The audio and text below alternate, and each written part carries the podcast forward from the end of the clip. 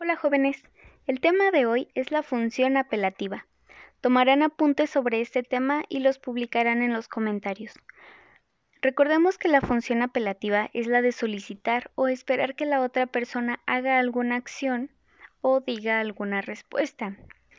Está considerada como parte de los textos expositivos porque cuando se expone sobre algún tema o se da a conocer alguna información, se espera que haya alguna respuesta por parte del destinatario.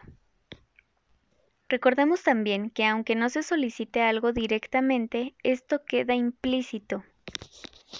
Puedes leer más sobre el tema en la página 13 del manual. Espero ver tus apuntes. Bye.